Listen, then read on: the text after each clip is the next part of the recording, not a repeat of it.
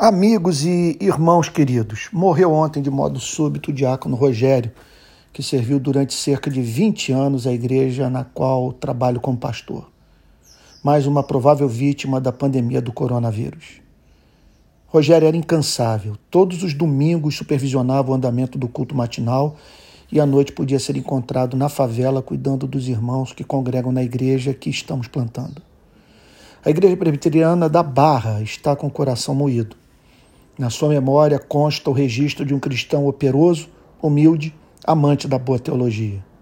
Guardo no coração nosso último encontro, no estacionamento da igreja, pouco antes do surgimento da crise que a humanidade está atravessando. Pude lhe falar sobre o meu amor e o amor da igreja por ele e da alegria de vê-lo entre nós. Um ponto tem mexido com a alma e as crenças de não poucos cristãos. A crise humanitária também atinge as, as suas vidas. Membros das mais diferentes igrejas contraíram o vírus e sabe-se de muitos que vieram a óbito. Como explicar o fato de que quem crê e quem não crê morrerem indistintamente? Não era para a providência divina ser mais seletiva nessas horas, revelando ao mundo o cuidado que exerce pela vida dos que servem a Cristo?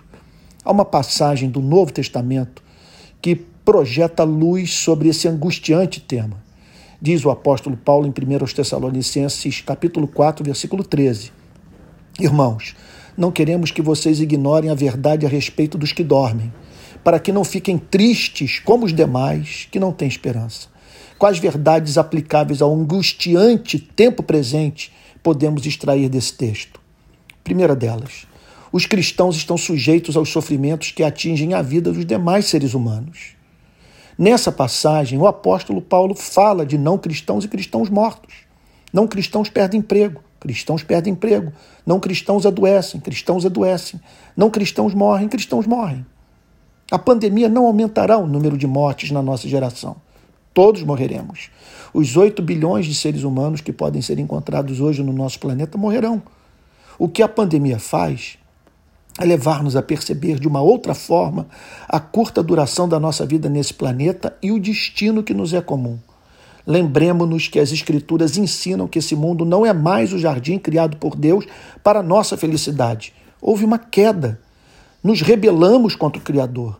Passamos a odiar uns aos outros e a menosprezar a Deus. O jardim, então, se encheu de espinhos e os nossos corpos do vírus da morte. Segunda verdade os cristãos dispõem de um conjunto de verdades às quais devem trazer à mente e que lhes propicia uma forma específica de ver a vida. Diz o apóstolo: Irmãos, não queremos que vocês ignorem a verdade. A peste é um fato, mas não o único.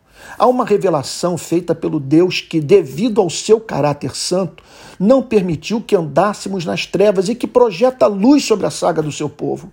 Ele nos deu o evangelho do seu Filho bendito, que andou entre nós a fim de provar do nosso sofrimento. Qual é a diferença que o evangelho faz numa hora como essa? Embora reconheça que a vida é dura, curta e incerta, pois para o cristianismo esse é um mundo de aflição, não mais designado para a suprema realização dos planos de Deus para a vida do seu povo, a mensagem de Cristo, contudo, nos faz ver sentido na vida e na morte. Ela traz esse elemento de esperança sobre o qual o apóstolo Paulo fala. Em que consiste essa esperança? No fato de que Deus é o Deus de Abraão, Isaac e Jacó, como Cristo nos ensinou. Ele é Deus de vivos, não de mortos. Ele não permitirá jamais que a história de amor dele com cada servo seu caia no eterno esquecimento. Ele não banaliza o histórico de serviço prestado a ele. Um dia haverá público reconhecimento da obra feita em amor, e os redimidos viverão para sempre em corpos glorificados num mundo não sujeito a doença e morte, e na presença do ser mais excelente e que mais os ama no universo.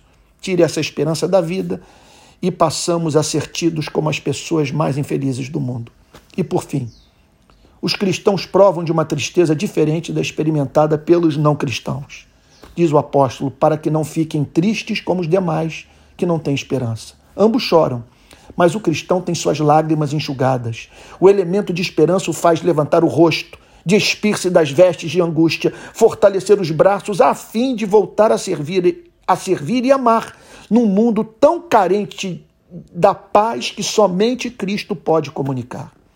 Nós cremos na redenção, cremos no cuidado providencial de Deus, cremos que o nosso tempo de vida nesse planeta já foi decretado, cremos que o nosso corpo de humilhação dará lugar a um corpo glorificado.